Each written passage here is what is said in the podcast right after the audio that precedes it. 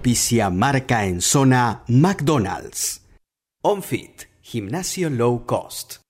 El equipo se prepara, es la hora. Esta hinchada ya se asoma, ya comienza.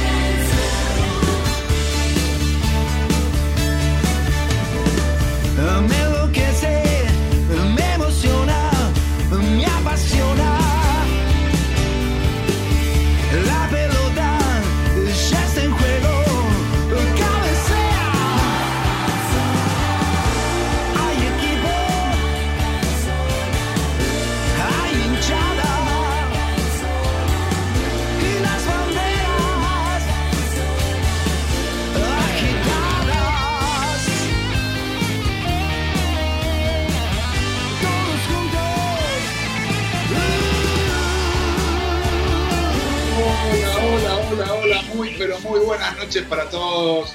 Aquí estamos, como siempre, en la 94.7, la radio del deporte, la radio del fútbol, la radio de las disciplinas olímpicas, la radio también del marketing deportivo y la radio que es servicio y la radio que está dando una mano increíble en todo este proceso que estamos viviendo.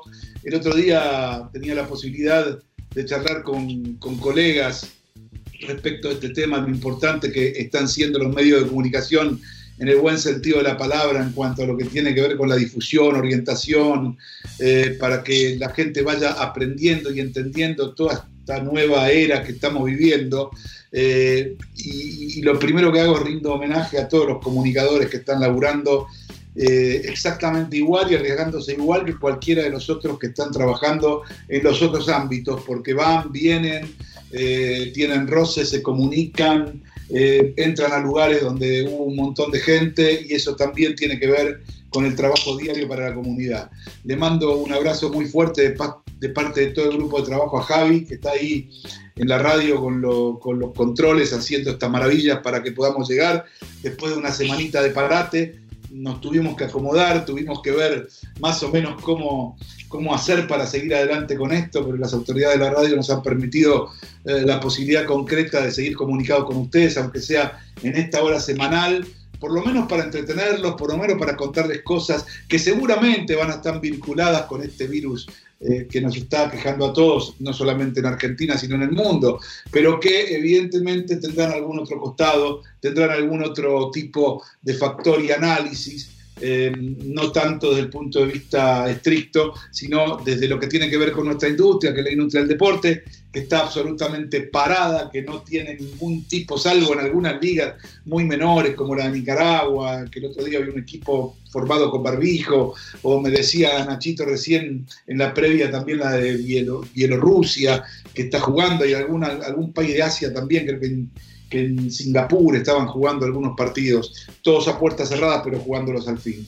En definitiva, eh, eh, si usted cree que esto fue o es eh, un misil aire-tierra la línea de flotación de la economía del mundo, de la Argentina, imagine que para el deporte también no es un misil, son dos misiles eh, de flotación en, en la línea de flotación, porque la verdad que nos pone en una, en, en una encrucijada de cómo será el después. Ya lo que estamos haciendo todo es tratando de hacer caso a lo que dicen las autoridades, tratando no, hay que hacer caso a lo que dicen las autoridades. Muchachos, esto no es joda de ningún tipo, esto es una cosa muy seria que nos aqueja a todos. Entonces, hay que hacer caso. Independientemente de esto, nosotros tenemos nuestro micomundo, que es el marketing deportivo, y desde ese punto de vista vamos a empezar a analizar ciertas cosas. No sin antes, primero, saludar a este, nuestro experto en marketing deportivo y nuestro gurú en cuestiones que tienen que ver con el marketing deportivo, nuestro querido Juan Anjo, que está en su casa con sus hijos y que se debe querer matar. ¿Cómo estás, Juancito? Todo bien. Todo bien, ¿no? Sí, ¿Cómo sí, siempre vos? Mejor que siempre. Ah, mejor que siempre. Ah, o sea, ¿te No. gusta esa onda de estar con los pibes en casa, todo el tiempo encerrado? Obvio. Por supuesto. Como no podía ser de otra manera, el antisistema dice que esto para él es maravilloso. Nachito, ¿cómo estás? Muy buenas noches, Aralegui. Hola, buenas noches, Dani. ¿Cómo estás? Qué hombre de pocas palabras, ¿eh? Sí, no, no, sí, está, sí, es de pocas palabras porque cuando, cuando habla de... Deja entenderlo. Déjalo así, déjalo así.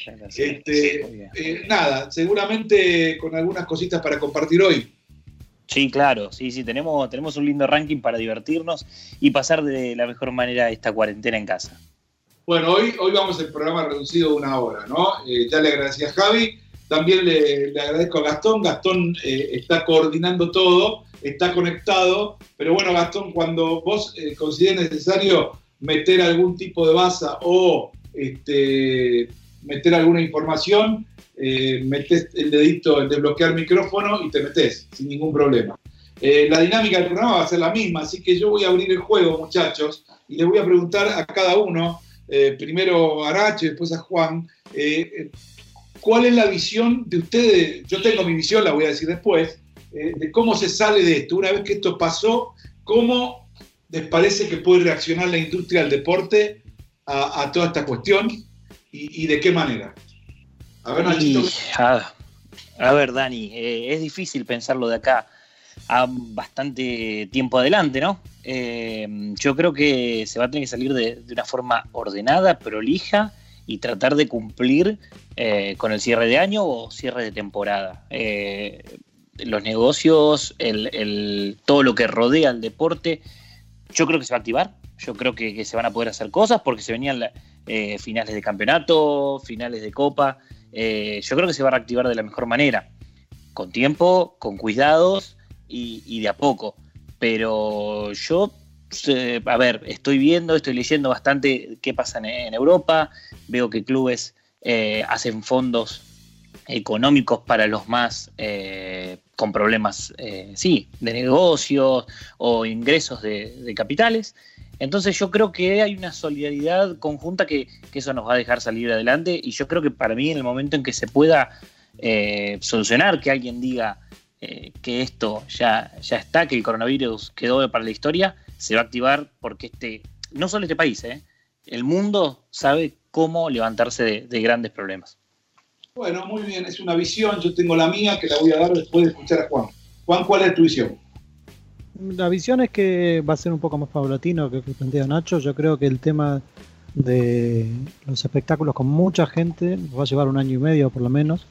Va a haber mucha gente presencial, con lo cual la televisión y el streaming van a crecer en su, importancia, incluso mucho más el streaming a la hora de que no todos los partidos de todas las ligas se televisan, con lo cual va a crecer muy fuerte la- las vías alternativas de televisación. Eh, lo que sí va a haber que usar mucho el, el ingenio para ver cómo, cómo se suplen esos ingresos que se caen por la venta de, de todo lo que ocurre en días de partido. ¿no? Claro, bueno, yo estoy un poquito más cerca de lo que plantea Juan, pero voy a dar mi argumento, chicos. Es decir, mi argumento es que en realidad lo que yo opino es que este año está perdido, que seguramente van a terminar las competencias, eh, que no creo que las competencias, ni siquiera estoy hablando de fines de año, ¿eh? Eh, que, que se jueguen, por ejemplo, este, finales de semifinales de Champions o lo que queda de la Champions, eh, los torneos, todo eso. Creo que estoy cerca de Juan en cuanto a que van a ser eh, más que nada espectáculos de internet o espectáculos televisivos, este, que no va a haber activaciones eh, con masivas de gente y que eso lo vamos a empezar a ver eh, seguramente con el inicio de los campeonatos entrado el año que viene. El 2020 para mí está en lo que tiene que ver con el negocio del deporte, cuidado, en lo que tiene que ver con activación alrededor de los espectáculos deportivos está terminado, está absolutamente fuera de cualquier análisis. No creo que este año haya ningún espectáculo deportivo importante, por lo menos, por lo menos digamos, este, en países como, eh, paso a decir, cualquier país europeo, pero por ejemplo podría llegar a ser, eh, eh, no sé, hablo de Italia y hablo de España, que son los más comprometidos. Eh, no creo que pueda haber nada, no sé cómo está Turquía, Turquía baja muy poca información y lo digo por el tema de la final de Champions, pero para mí todo este año está perdido en cuanto a activación alrededor. Lo que sí tengo que decir también es que también se planteaba alguna cosa que tiene que ver con los patrocinadores, si pagaban, si no pagaban. Si la pelota rueda, los, los patrocinadores tienen que pagar. eh, esto es fácil. ¿Por qué? Porque digo, no sé, si hay un patrocinador que es una cerveza, como lo hay, sigue vendiendo, ¿eh? porque la gente puede ir al supermercado a comprar. Si hay un patrocinador, por ejemplo, que hace delivery eh, y que va a hacer mucho más delivery que antes, este, como la hamburguesa, seguramente sigue vendiendo, va a tener que pagar. Eh, la gaseosa también. El banco sigue funcionando, también va a tener que pagar. ¿De qué estoy hablando con esto? Hay muy pocos patrocinadores que no sean de consumo masivo y que a pesar de esto no funcionan. Por lo tanto, esto de decir que se van a resentir los pagos de los patrocinios está por verse y entre comillas. No sé, Juan, vos, vos cuál es tu visión de esto. Creo que viene por ese lado.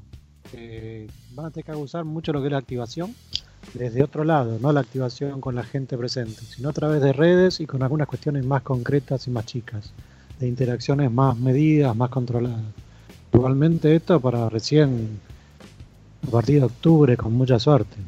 Antes que eso va a ser todo muy paulatino.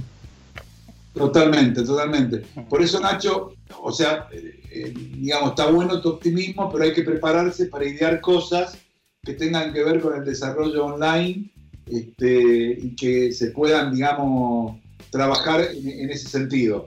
Eh, esto no quiere decir que nunca más vuelva la activación, la activación va a volver, el mundo va a volver a, a su nivel este, y seguramente tendremos la, la, vacuna rápidamente, rápidamente es decir, porque todavía están buscando la vacuna contra eh, el SIDA y no la encontraron, ya tiene 40 años. Por lo tanto, esperemos que esta la encuentren, porque tiene antecedentes fáciles. Pero de todas maneras, me parece que la cosa parte por ahí, parte por ver este, este tipo de cosas. No sé, Gastón, si vos tenés ganas de, digamos, te estoy dando tiempo para que te conectes, porque yo veo acá si estás conectado o no. ¿Tienes ganas de apuntar algo respecto a este tema? Ya veo que sí, así que te escucho. Bueno, primero, buenas noches. Eh, acá estamos con la cuarentena pasando con dos niños menores, tres perros, y la verdad que la semana no ha sido nada fácil, pero eh, volviendo a lo que es el tema central, creo que, que va a estar muy complicado, la verdad.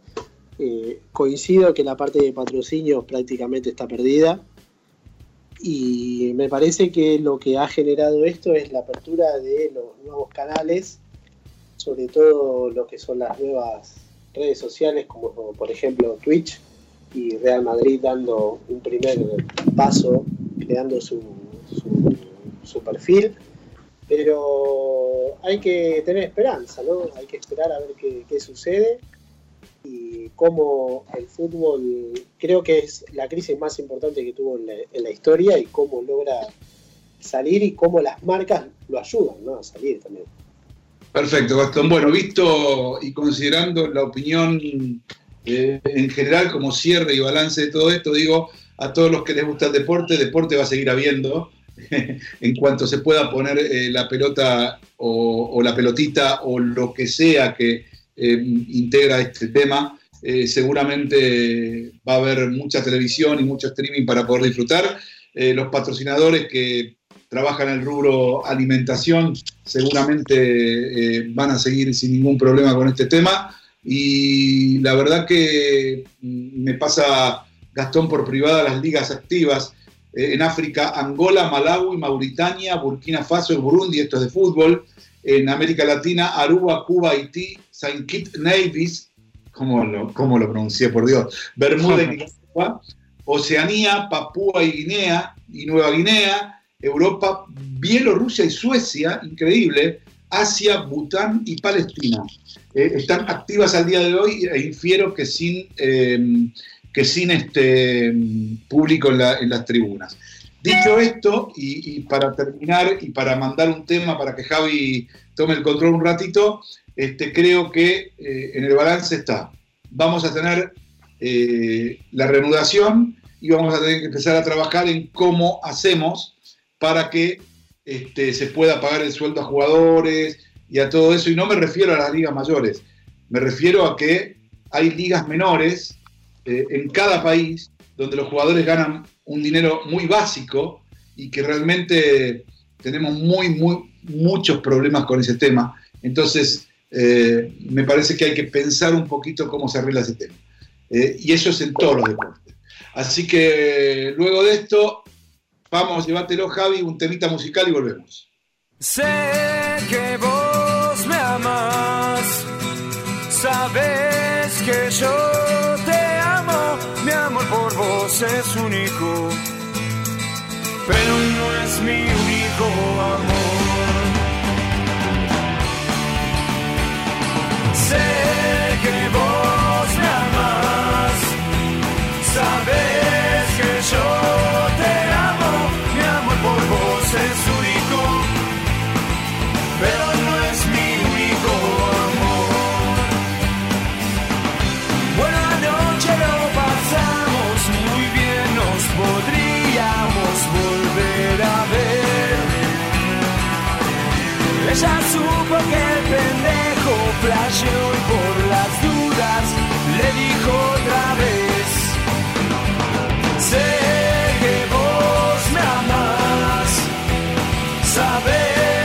Yo te amo, mi amor por vos es único, pero no es mi único amor. Bueno, chico, infierno grande, sabes si se enteran tus padres esta vez.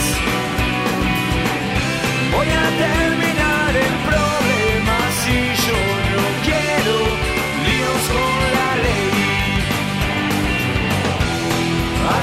Así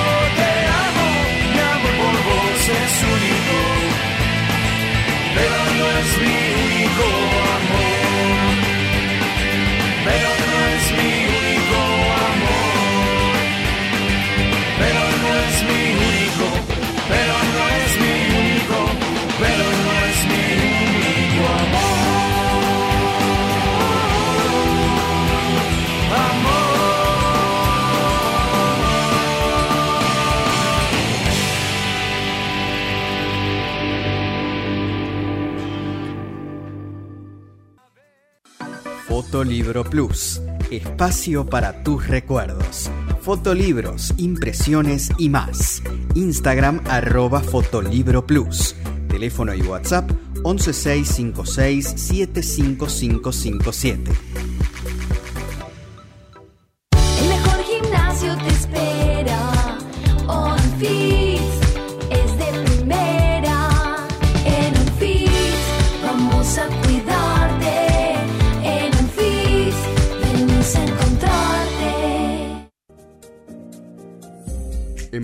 Hollywood, está Claudia Clausi Estética Integral, dermatocosmiatra, tratamientos faciales y corporales, depilación láser definitiva, turnos al 116-377-9832 o en Instagram, arroba Clausi Estética.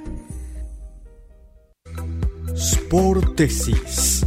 Es la marca de plantillas deportivas más prestigiosa del momento, brindando soluciones biomecánicas a través del análisis de pisada con la tecnología más avanzada. Evita lesiones y disfruta del deporte con las plantillas personalizadas de Sportesis. www.sportesis.com. Sponsor técnico. Regional Partner. Title Sponsor. Activaciones. Patrocinio. Son los nuevos jugadores del deporte. Conocelos en Marca en Zona. Si hay que ser torero, poner el alma en el ruedo, no importa lo que se venga, pa' que sepas que te quiero como un buen torero. Me juego la vida por ti. Ay, ay, ¿qué querrá decir este tema? ¿Qué tema, señores?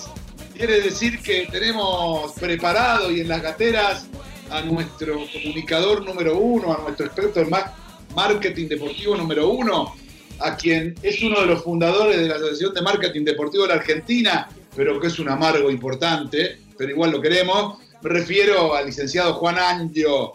Juancito, nada más dame el título de lo que vas a hacer, el título. Eh, particularidades marketineras de la MLS. Perfecto, particular. ¿Vieron qué, qué, qué, qué- qué vital, no? ¿Estás haciendo ejercicio, Juan, eh, en casa o no? Sí, sí. Como yo tengo una pileta de Ah. 2 metros por 5, más o menos, Sí, hago por cinco. 30 minutos de correr adentro del agua. Ah, muy bien, impresionante. ¿Y, y qué otras cosas se pueden hacer, Nachito, si uno está en su casa en, en- en- en este encierro? Pero claro, Dani, estamos todos los de marca en zona eh, conectados con OnFit desde el Instagram. Pueden buscarlo como arroba OnFitArg de Argentina. Todos los días, profesores de cada sede dan clases para conectarse en vivo y practicarlas y quedar muerto. Te digo que a la noche llegás perfecto para dormirte. Ah, mirá vos, yo estoy haciendo running, running interno. ¿Sabes lo que es el running interno? ¿Eh? Y de la cocina living, me imagino. No, Claro. hasta el baño. de la cocina libre, exactamente eso, exactamente, running interno. Eh, bueno, eh, antes de pasar a, a- la columna de Juan, ¿tenemos la vía de comunicación para que la gente se contacte con nosotros? Sí, señor, en esta era de donde estamos cada uno en su casa, nos pueden escuchar eh, bajando la aplicación de la radio, la pueden encontrar como octubre, sino en Instagram y Twitter de la radio, arroba 947 FM Radio, y si no, nos escriben y nos conectamos como arroba marca en zona en todas las redes sociales. Perfecto, gracias Nachito. Espero que cualquiera que tenga alguna inquietud o nos quiera decir algo, nos escriba, nos chatee o utilice cualquiera de esas, eh, esos medios de comunicación. Ahora sí, vamos a presentar, ya lo presentamos, pero vamos a, a la palabra de Juancito. Eh, eh, estoy esperando, Juancito, Juancito, no solamente Juancito, Nacho, Gastón, Javi, no, porque no es su- que me feliciten, estoy esperando que me feliciten, pero bueno, no importa, no, no de- de- dejémoslo, dejémoslo. ¿Qué quiere Decilo, que felicite porque fue el que predijo todo lo que pasó? ¿Es el Nostradamus nuestro? Y, y no sé, qué sé yo, no sé qué pasó con los Juegos Olímpicos, no sé, ¿qué pasó? Díganme ustedes, ¿qué pasó? Los Juegos Olímpicos se van a jugar eh, encapsulados. Encapsulado, muy bien, perfecto. Bueno, No. ¿eh? Claro. es así, ¿viste? Skype. Sabe y el que no es jefe, es así, es así. Por eso yo soy jefe. bueno, Juancito, a ver, ¿cómo es lo de la MLS? Bueno, a ver, hace rato que Nacho viene pidiendo algunas cosas a la MLS, ¿sí? Eh, lo primero que quiero pensar acá es las posibilidades, y lo voy a linkear con la Argentina también, las posibilidades que te dan tener un manejo centralizado de una liga. Eh, cuando la liga tiene una administración central fuerte, uno puede pensar marketingeramente un montón de acciones conjuntas, ¿sí? Eh, por eso también es una muy buena oportunidad la vuelta de- del torneo AFA, porque es una manera de tener todo centralizado y si se trabaja como imagino que se va a trabajar, se pueden ver grandes saltos también en eso. Eh, no porque antes no se estuviera haciendo, sino porque antes estaba la tensión entre los dos lugares, ¿no? Había una tensión permanente entre AFA y Superliga, que eso al estar todo junto debería desaparecer y le va a dar más libertad a la gente de marketing de planificar algunas acciones sin pensar que pueden herir algún sentimiento. Dicho esto, volvemos a la MLS eh, y vamos a hablar de dos particularidades de construcción de producto grande. No vamos a pensar en cosas pequeñas, sino que vamos a pensar en la construcción de producto. Cuando hablamos de marketing, hablamos de que lo que pasa dentro de la cancha también puede ser pensado desde el show y el espectáculo, tanto lo que pasa afuera. Entonces la MLS lo primero que toma del resto de las planificaciones centralizadas del marketing estadounidense es el partido de las estrellas. todos están familiarizados con cómo funciona esto, ¿no? Sí, sí. ¿Sí? Nacho, vos que te gusta la MLS, decime cómo se el partido de las estrellas de la MLS. Me encanta el partido de las estrellas de MLS eh, y estuve investigando un poco y sé que más o menos se juega desde el 96. Eh, bueno, nada, hoy vos me vas a contar un poquito más, pero invitan a grandes equipos de- del mundo a jugar contra los mejores decididos por la gente. Claro, pero vamos a algunas particularidades. Eso no empezó así. El año A ver. 96 es el primer año de la MLS como liga profesional y empezó en el formato habitual de Estados Unidos que es este contra oeste. Entonces el equipo eran equipos de jugadores de la MLS, no había ningún equipo internacional. Jugaba MLS contra MLS. Durante los primeros Este- 4 o 5 años el este jugador más este. característico, perdón, Oeste contra este. Claro. El jugador más característico los primeros 4 o 5 años cuando buscaba fotos es este, Reneguita. No, Reneguita no, perdón, Valderrama. Estoy poniendo de rulos. Valderrama, que ve los rulos siempre. Y una particularidad marketinera que tenía muy fuerte era que uno de los, de los uniformes lo hacía Adidas y el otro lo hacía Nike. Sí, Ah, señor. mira. Fíjense que hoy igualmente la liga es toda Adidas, pero en ese momento, para ese partido se dividían los equipos. Y era interno la competencia. Ahora, el cambio hacia el modelo que planteas vos se da cuando empiezan a pensar en la internacionalización de la liga. Y piensen que están compitiendo con ligas de cientos de años. Están compitiendo con la liga, con la Premier, están compitiendo con la liga, están compitiendo con el calcio. Entonces, ellos se preguntan cómo internacionalizarse. No es la NBA, que tiene los mejores jugadores de básquet y por eso puede penetrar en todos lados. Entonces, lo primero que hacen es en su zona de influencia. Y tanto es así que habilitan la creación del Chivas de la MLS, el Chivas de Estados Unidos. Entonces, para festejar eso, el partido de la MLS de las estrellas son las estrellas de toda la MLS. Primer partido así que se hace contra alguien que no es interno, contra las Chivas de Guadalajara. Entonces ahí pegan un salto grande a cruzarse con México, ¿sí? que es su mercado objetivo primario. O sea, ya que el fútbol sea tan fuerte ahí, dicen, bueno, ¿cómo podemos mechar algo en México? A partir de crear la franquicia de Chivas, lo que trataron de hacer es unificar a los mexicanos en una franquicia, con toda la migración mexicana que tienen, ¿no? Después podríamos tratar de sacar a alguien de Chivas de USA a ver si fue- esto fue efectivo o no, ¿no? Después empiezan a entender que podrían ir hacia otros lados cuando empiezan a adquirir ciertas figuras de peso. La primera figura de peso grande, grande, grande, digamos, marketingamente es David Beckham. Entonces a partir de la llegada de David Beckham empiezan a cruzarse contra equipos ingleses, juegan contra el Chelsea, contra el Manchester United. Pará, pará, pará, pará, pará, pará, pará. Pará, pará, pará, pará, pará, pará, pará, pará. Con todo respeto. Es decir, en lo que es el concepto MLS, porque Obvio. Estados Unidos tuvo eh, uno de los más grandes la del Cosmos. que le dio, claro, que le dio, que le dio, digamos, impulso a lo que a lo que es la Asociación de Fútbol, Federación de Estadounidense de Fútbol, no es que existe desde que desde el año 95, existe desde mucho tiempo antes.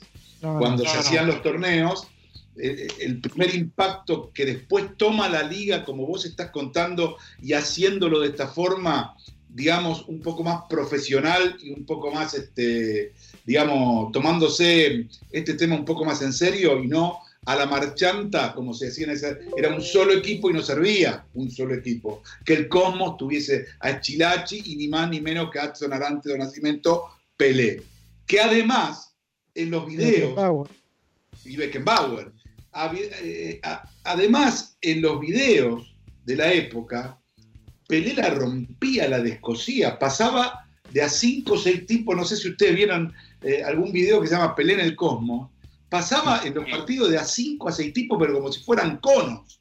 Ento- y, era un Pelé que tenía 32, 33, tampoco te creas que era un, viejo. Entonces, ¿qué quiero decir con esto? Este, porque recordemos, Pelé pudo pasar a la liga de los Estados Unidos, que no era la liga, sino que era el campeonato oficial de primera división de los Estados Unidos, cuando el gobierno de Brasil le levantó eh, el, digamos, el decreto de, no ser, de ser intransferible por ser patrimonio histórico nacional. Cuando, cuando termina la dictadura, termina eso y Pelé se puede ir a jugar a otro lado. ¿Está claro?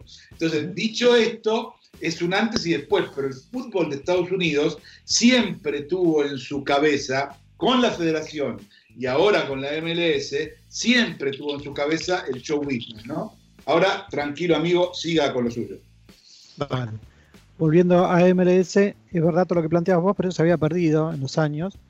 Hay una historia que se puede contar en algún momento de cuando Macri quiso comprar un equipo antes de la MLS.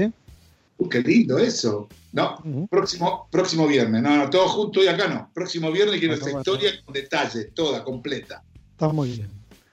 Y este, bueno, volvíamos a Beckham como la gran figura convocante, como lo que fue después Slatan, ¿no? Más cerca en el tiempo.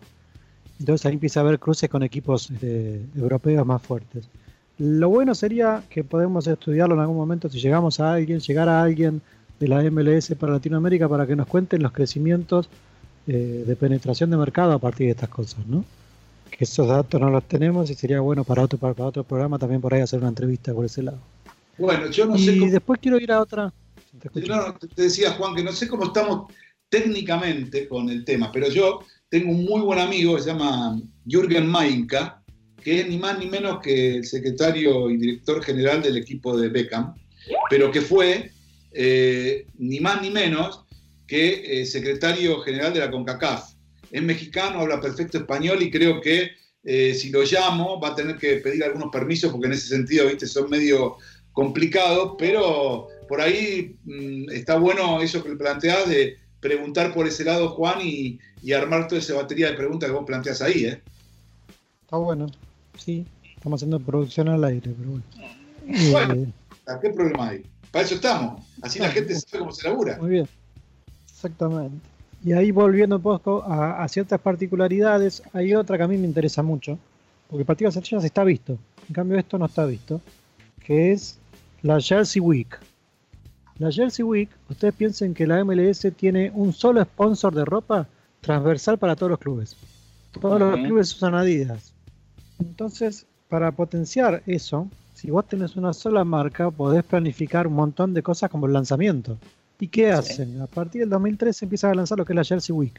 La Jersey Week es un lanzamiento de varias, o sea, de todas las camisetas durante una semana. Distintas acciones con distintos famosos, con distintas formas de presentación y todo está fogoneado desde la MLS con preventas y con las con las eShop, o sea, con la tienda online de la MLS y de cada equipo.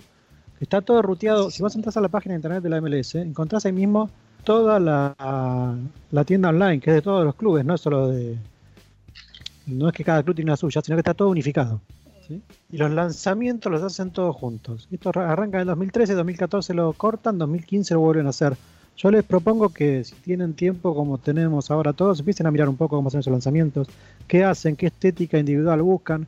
Adidas se juega con diseños que no están en el resto del mundo muchas veces acá. Así como en. Japón pasan cosas como diseños distintos que anticipan lo que viene en la tendencia, Adidas en Estados Unidos suele jugar con algunas cositas un poquito distintas, no tanto como, como se llama Teamwork, que son las cosas tradicionales que a veces nos encajan acá en Sudamérica también, que son como diseños genéricos. Para la Ah. MLS hacen diseños particulares. Está bueno y está muy interesante. Y este año, 2020, justo al principio, se festejaron los 25 años del lanzamiento de la liga.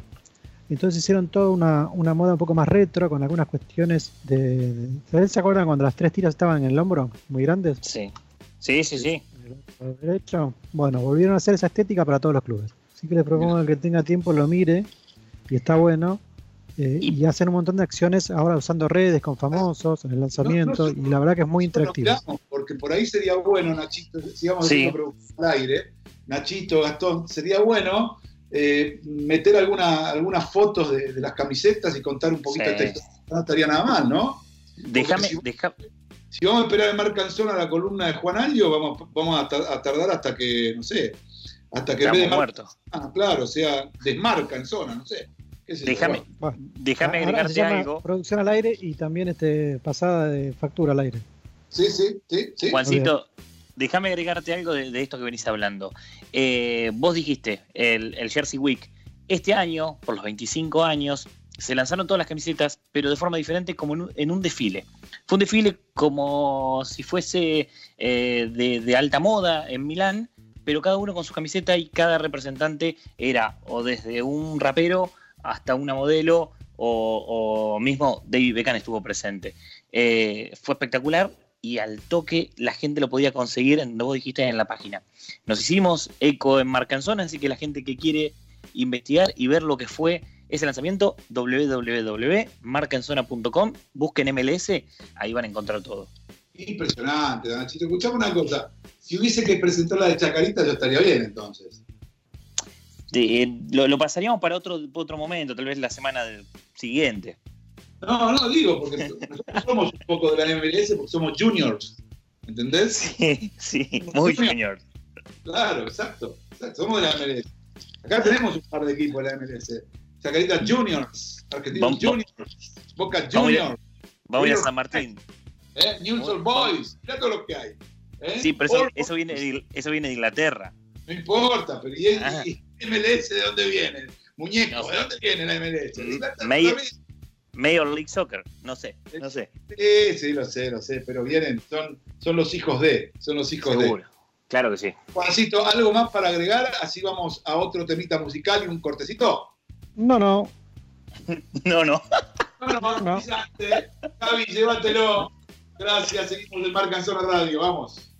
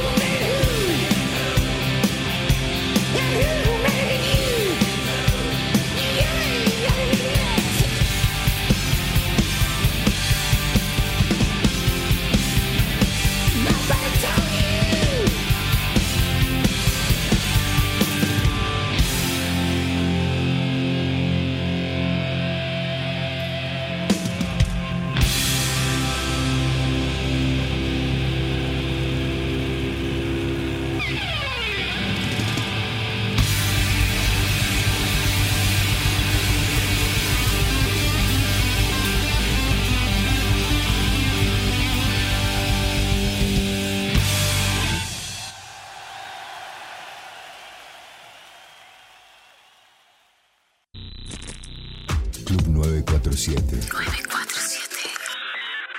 Todos los deportes. Un solo lugar. Hola, ¿cómo están? Soy Gustavo Sima, aquí en el aire del Club 947. Te pido que seas responsable, que te quedes en tu casa, que disfrutes de la programación. Así evitamos propagar el coronavirus. Todos tenemos que ayudarnos en este momento que es bastante difícil, pero que seguramente con el apoyo de todos, con la conciencia de todos, vamos a superar. Así que bueno, sigan en la programación de la radio y estaremos compartiendo más mensajes a través del Club 947. Viaja al planeta 947. Pablo González, Fernando Lavecchia y Delfina Jerez Bosco te llevan volando de lunes a viernes de 9 a 12. Planeta 947. Club 947. El fútbol hecho radio.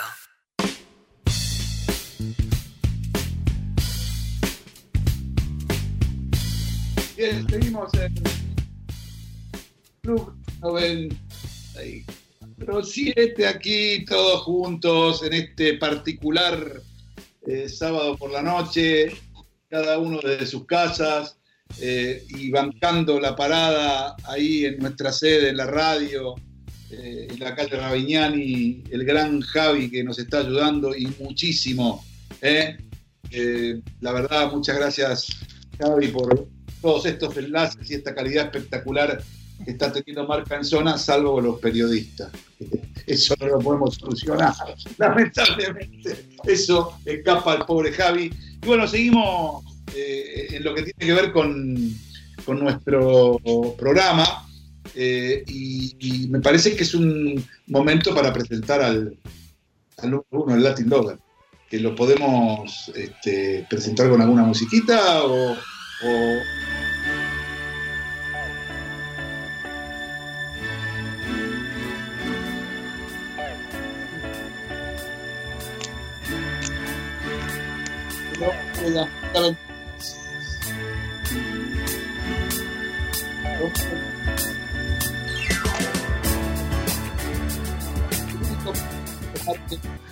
Bueno, voy a hacer mi columna. Yo sé que a Juan le va a gustar porque está bastante vinculada con lo que habló hace un ratito.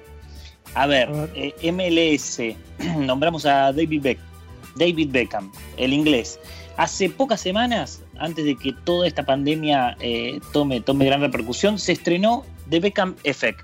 Es el documental de David Beckham que recorre su llegada en 2007 a Los Ángeles Galaxy todo lo que revolucionó su imagen, la liga, su fútbol, los campeonatos, el marketing, y termina eh, con, la, con la franquicia eh, del Inter de Miami, que, debutó hace muy poquito y cuando iba a debutar en su estadio pasó lo que pasó, se tuvo que parar la liga. Yo estaba en mi casa, lo escuché y dije, ¿por qué no hay documentales en Argentina? Y se me ocurrieron algunos para hacer y poder divertirnos en esta noche de sábado en Marca en Zona por Club 947. A ver si, Juancito, si te gustan lo- los títulos y una pequeña reseña que te voy a dar de cada uno. A ver. A ver, vamos con el primero. Eh, un Tano suelto en Buenos Aires. Cuenta la historia de, de Daniele De Rossi, Un jugador de extensa y exitosa trayectoria de la Roma que decidió venir a Boca a jugar. Revolucionó el fútbol argentino. Un italiano campeón del mundo llegaba a nuestro país. Bueno, jugó siete partidos nomás, metió un gol, quedó, quedó ese mismo día que metió el gol, quedó afuera de la Copa Argentina. Eh, se fue, dijo que se había retirado en Roma, pero bueno, va a tener que volver porque salió campeón de la Superliga, así que la medalla la tiene y se la va a poder llevar a todos, a sus hijos y a sus nietos, se la va a poder mostrar. El, el número 2, a ver, este es divertido de por sí porque lo viví como hincha de River. Los Galácticos que nunca llegaron. Se trata de los famosos futbolistas extranjeros que el periodismo deportivo argentino confirmó que estaban a punto de firmar por River. Pero estamos hablando de gente que dijo, a ver, a ver con quién. Edgar Davis. Sí, señor, por ahí va a arrancar. Edgar Davis y Clarence Seedorf. Esos dos dijeron, ya está, ya llegaron a River. Después podemos nombrar, escucha, Rivaldo, lo confirmaron. Llegó a decirse de Roberto Carlos. Roberto Baggio en algún momento en los 90. Este, más que cercano Roberto aún, Baggio tiene campo Sí. en Santa Fe. tiene Campo Santa Fe. Todo tenía un vínculo. Por ejemplo, Alessandro Del Piero, por la amistad con David Trezeguet, habían dicho. Uno que sí, que estuvo, a ver, relativamente cerca fue Pep Guardiola. Se le ofreció en el 2004 a José María Aguilar, pero con charlas y tema plata prefirieron a contratar a Andrés San Martín de Banfield. ¿Me escuchas? Hola. era parecido. Hola, ¿me sí? Dani, ahí te escuchamos. Una pregunta. Sí, señor. Inclusive llegó y, y casi hizo como el acto en News de firmar y ni siquiera jugó un partido. ¿Ustedes se acuerdan? ¿De afuera? Sí, sí, de afuera. Sí. No, me- ahí me dejaste. Dejaste. ¿Y, Mal, y lo mal. de Mataus en, Ra- en Racing lo significaste o no? No, porque este, este documental se llama Los Galácticos que nunca llegaron. Es solo la historia en River. Ah, ah. Es solo la historia en River. Ah, solo en River, porque hubo una en Racing, Sí. por ejemplo, que se decía que ya estaba Lothar Mataus para venir a jugar acá. Sí, sí, sí. Eh, Inclusive él había hablado y todo. Nunca apareció. Fue como técnico, me parece. No, Claro. no, jugador era, no como técnico, ¿eh? También como jugador, No, mirá. no como, como técnico, pero como jugador era. Sí. Y para cerrar este, documental de los Galácticos, les voy a decir uno. Y le primero les voy a nombrar lo que él declaró a la prensa y después les voy a decir quién lo dijo. Estuve un 99% de ir a jugar a River, pero mi mujer y yo pensamos en la situación y decidimos que no era conveniente. Argentina está muy lejos y ella está embarazada. ¿Quién fue? Do- año 2012. Ronaldinho, iba- Iba a decir Ronaldinho, pero cuando dijo mi mujer me cagaste. No, año 2012. No sé, no sé de, de dónde. ¿De dónde? España. España. Xavi. No. No, el no, español, Raúl. no. Le erraron los dos. Fue Guti. Guti. Sí, Ah, señor. Guti, Guti, sí. Guti. Guti en el año 2012 con, si no mal recuerdo, estaba Pasarela, estuvo a punto de firmar. Estuvo a punto de firmar y ya, era, ya, ya estaba viajando. Pero bueno, lo, lo- por lo menos fue uno de los pocos que dijo, es verdad, estuve un 99% cerca de jugar en River. Para los que no saben, Guti es de Gutiérrez y Sí, señor. un jugador que viene de las divisiones inferiores del Real Madrid y que eh, en la última época de Redondo generalmente lo reemplazaba a él cada vez que este, Fernando Redondo salía, salía de equipo con un estilo bastante, bastante similar, sin tanta categoría, pero con un estilo muy buen jugador, también jugador de la selección española, es que después también hizo una, una carrera interesante una vez que se fue del Madrid, pero en el fútbol de Turquía.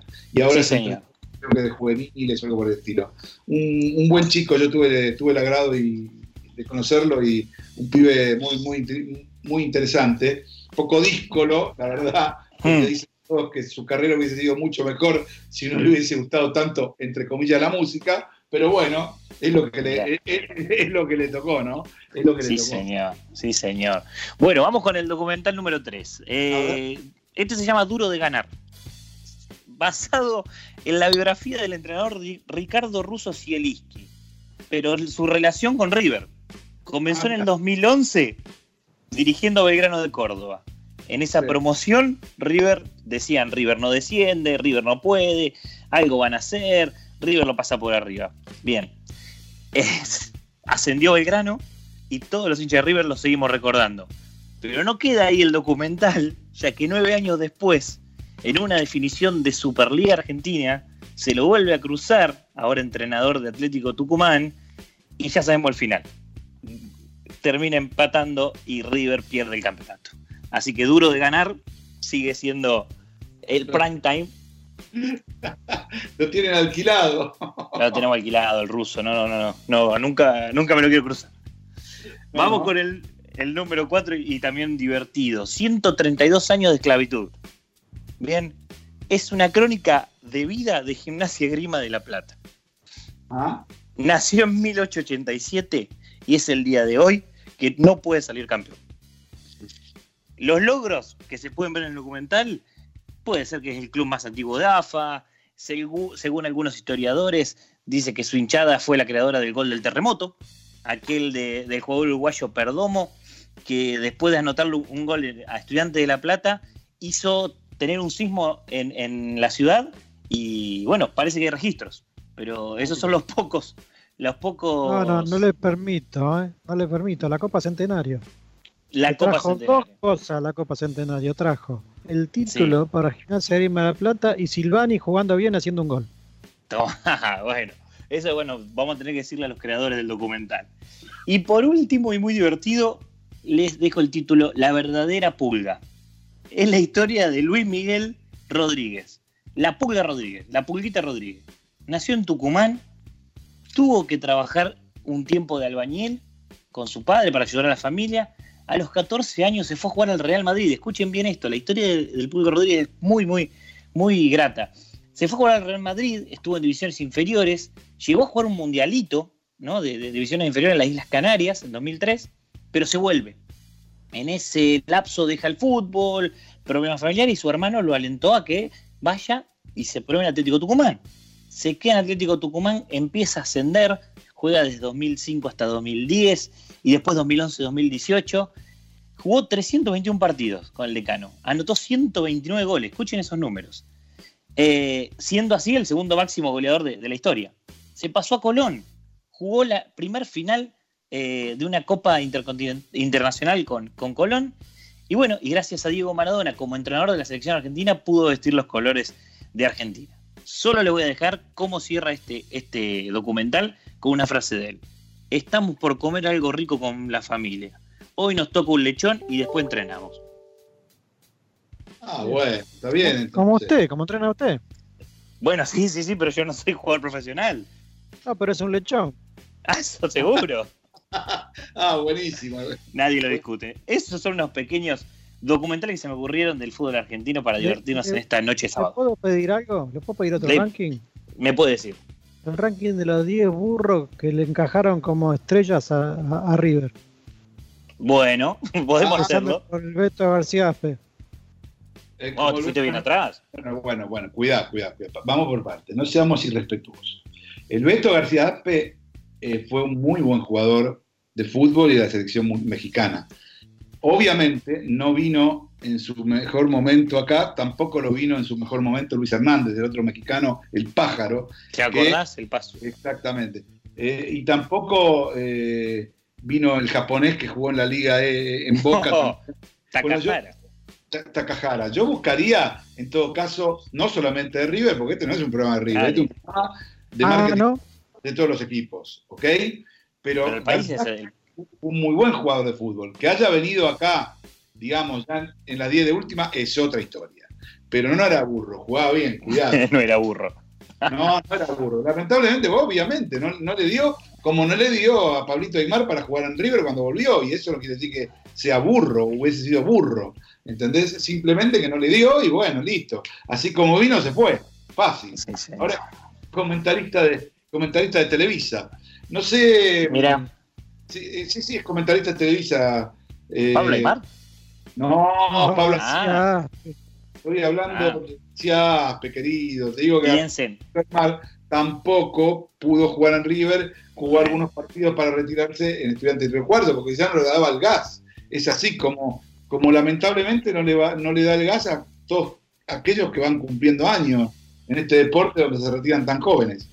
A propósito de, del fútbol y de lo, de lo que se tiene, hay que estar muy atentos porque este, em, quiero contarles una incidencia, pero me contaron, por ejemplo, que eh, el otro día se hizo la, la votación dentro de la Superliga, ¿no? de la Superliga oficial, lo que fue la Superliga, que ya no existe más, este, para eh, pasar a la AFA, digamos. La Superliga votó para pasar a, a- a la AFA, o sea, disolver la Superliga autónoma como tal y pasarla a la AFA. ¿Cómo fue la votación?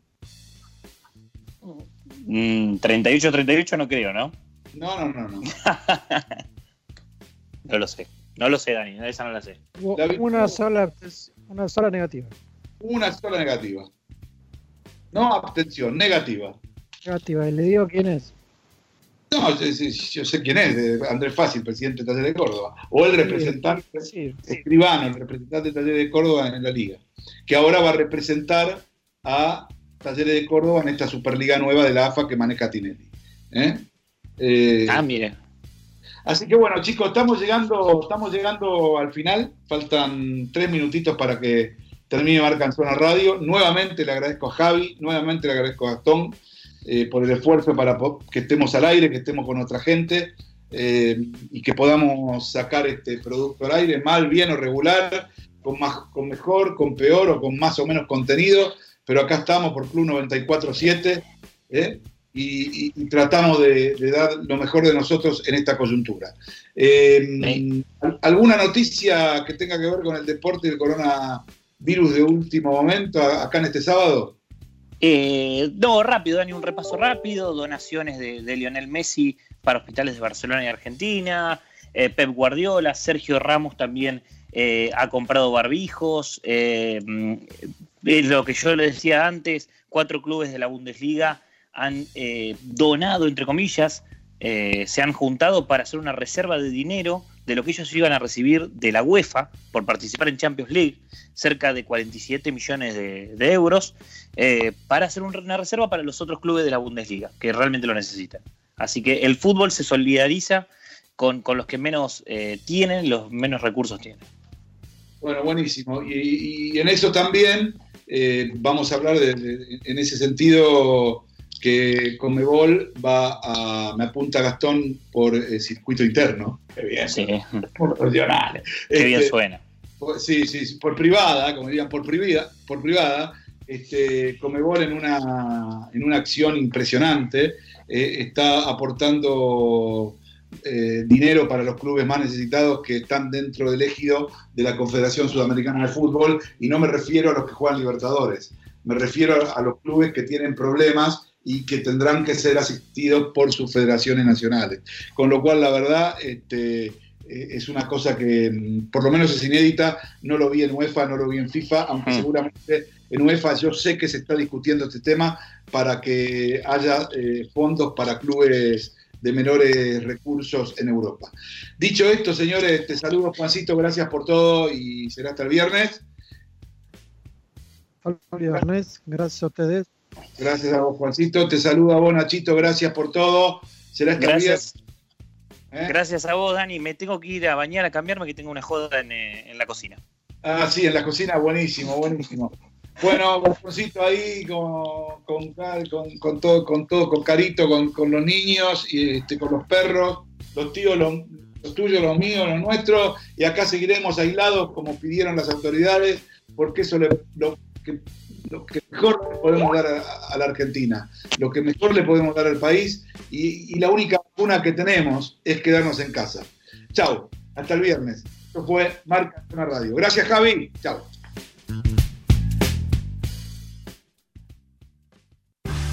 Marca en Zona, el programa en donde las marcas juegan de titular.